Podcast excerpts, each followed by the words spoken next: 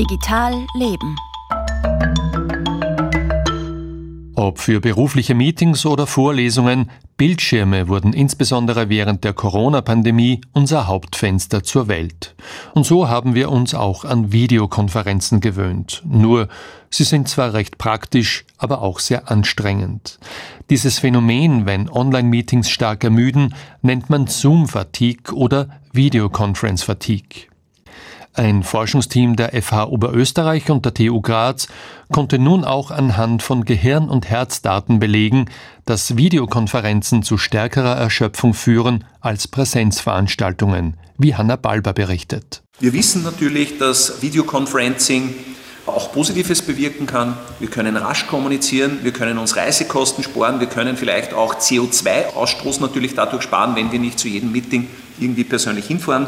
Aber das Ganze hat insbesondere aus einer neuropsychologischen Sicht dann auch dieses Videoconferencing, wenn es zu intensiv wird, hohe Kosten. René Riedl ist Professor an der Fachhochschule Oberösterreich und assoziierter Universitätsprofessor an der Johannes Kepler Universität Linz.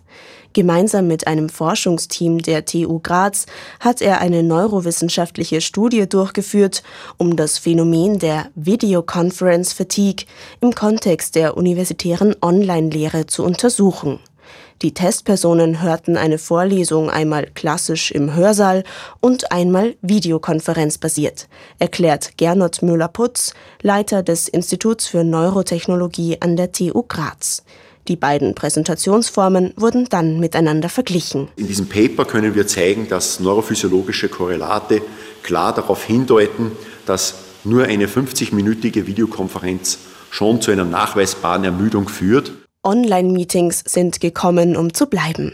Letztes Jahr nutzten 72 Prozent der befragten Unternehmen einer Bitkom-Umfrage häufig bzw. sehr häufig Videokonferenzen zur externen und internen Kommunikation. Das ist die schlechte Nachricht eigentlich, dass Menschen, die mehr Videokonferenz-Fatigue haben, auch eine höhere Wahrscheinlichkeit haben für Burnout-Tendenzen und für depressive Tendenzen. Das österreichische Forschungsteam machte in seiner Studie die Ermüdung durch Videokonferenzen messbar. Konkret erfasste es sowohl subjektive Wahrnehmungen als auch objektiv messbare Körperreaktionen auf Basis von EEG und EKG-Daten. Das ist schon ein besorgniserregender Befund äh, meines Erachtens zu sehen auf körperlicher Ebene, sowohl was die Herzratenvariabilität betrifft, als auch natürlich auf Hirnebene mit Elektroenzephalogramm, dass hier nach 50 Minuten bereits dieser ungünstige Effekt nachzuweisen ist. Es gibt mehrere mögliche Ursachen, warum wir durch Videokonferenzen stärker ermüden als bei vergleichbaren Veranstaltungen in Präsenz.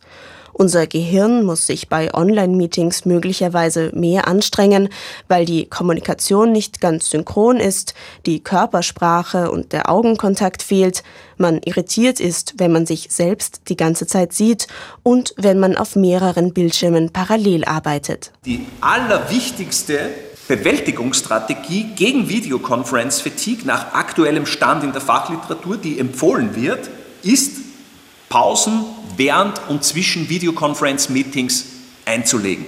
Heutzutage kann man sich Videokonferenzen nicht entziehen und es wäre unsinnig, dies zu fordern, meint René Riedel. Er empfiehlt, neben Pausen nach circa 30 Minuten auch die Kamera zu deaktivieren, die Interaktion zwischen den Teilnehmenden zu fördern und die Dauer der Meetings zu beschränken. Wenn diese Pause 10 Minuten ist, ist sie höchst wirksam und schafft es, die körperlich veränderten Parameter, in dem Fall war es halt der Blutdruck, der untersucht wurde, auf das gesunde Baseline- und Ausgangsniveau zurückzubringen. Das heißt, man kann nicht sagen, dass Computerarbeit per se oder das Videoconferencing so schädlich ist, dass man es gar nicht mehr machen soll. Studien zeigen, das ist sehr schädlich, aber die Pause von der Computerarbeit eine hochwirksame Bewältigungsstrategie. Ein Plädoyer für die Pause am Ende eines Beitrags von Hanna Balber. Und wer sich fragt, was das Gesicht von ChatGPT Sam Altman jetzt macht, nachdem er am Freitag überraschend bei OpenAI entlassen wurde, hat er am Wochenende bei Microsoft angeheuert. Das war Digital Leben mit Franz Zeller.